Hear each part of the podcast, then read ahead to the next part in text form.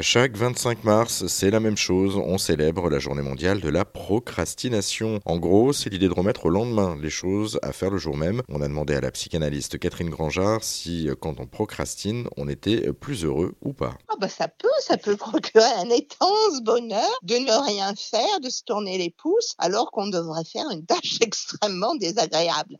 Tout comme ça peut procurer euh, vraiment un sentiment de culpabilité qui va à l'inverse du bonheur et du bien-être. Donc, je renvoie euh, à frustration. Hein. Est-ce que la procrastination est le synonyme d'une énorme frustration? Donc, dans ce cas-là, faut peut-être se bouger un peu le popotin pour résoudre l'action à faire. Parce que s'il s'agit de descendre le linge dans la panière pour l'ado, oh, bah, peut-être il faut le faire comme ça c'est fait, quoi. Et s'il s'agit de s'opposer aux parents, bah, on va dire aux parents, dans ce cas-là, on fait soi-même sa machine à laver. Vous voyez, il y y a quelque chose qui est à creuser dans la procrastination, toujours. Du coup, on va en sourire si c'est vraiment peanuts, ou bien on va se dire bon bah je vais avoir la vraie conversation qu'il faut avoir, non pas avec mon banquier parce que lui il veut que vous payiez vos factures, ni avec la personne qui attend que vous payiez votre amende, mais avec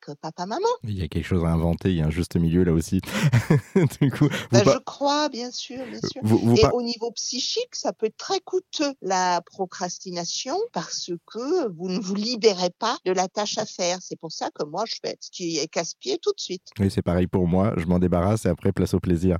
Euh, ben vous, parliez beaucoup euh, des, des, jeunes, vous prenez beaucoup d'exemples sur les adolescents, les jeunes, mais, mais qui procrastinent finalement tout le monde? Il n'y a pas que les jeunes, les plus jeunes d'entre nous. Non, bien sûr, bien sûr. Mais c'est tellement euh, quelque chose qui, avec l'âge, bouge. Parce que quand on est jeune, enfant, adolescent, vivant sous le toit de parents, ils nous demandent tout un tas de choses. Or, lorsque que vous vivez chez vous, vous pouvez faire votre machine à laver le jour où vous avez zéro paire de chaussettes, non pas parce qu'on fait la machine le samedi. J'avais juste une dernière question à vous poser. Euh, vous avez déjà un peu répondu à la question, mais c'est sur la question du, regard des autres. Je voulais juste refaire un, petit focus là-dessus et sur la question du jugement. Pourquoi est-ce qu'on est euh, forcément jugé, mal vu par rapport au, regard des autres quand on procrastine du coup? Procrastiner est quelque chose qui peut être mal vu parce que l'autre personne n'a pas la même évaluation des raisons pour lesquelles vous ne faites pas ce qu'elle vous demande. L'autre personne n'a pas la même évaluation pourquoi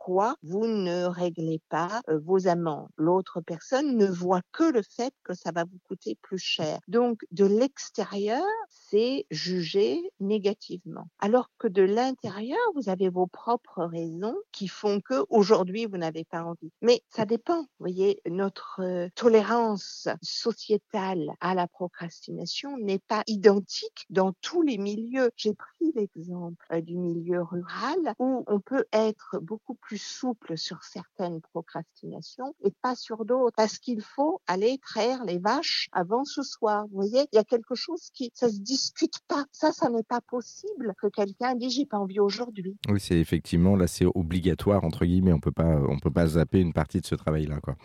C'est ça. Merci Catherine Grangeard et je vous le rappelle, la journée mondiale de la procrastination, c'est le 25 mars.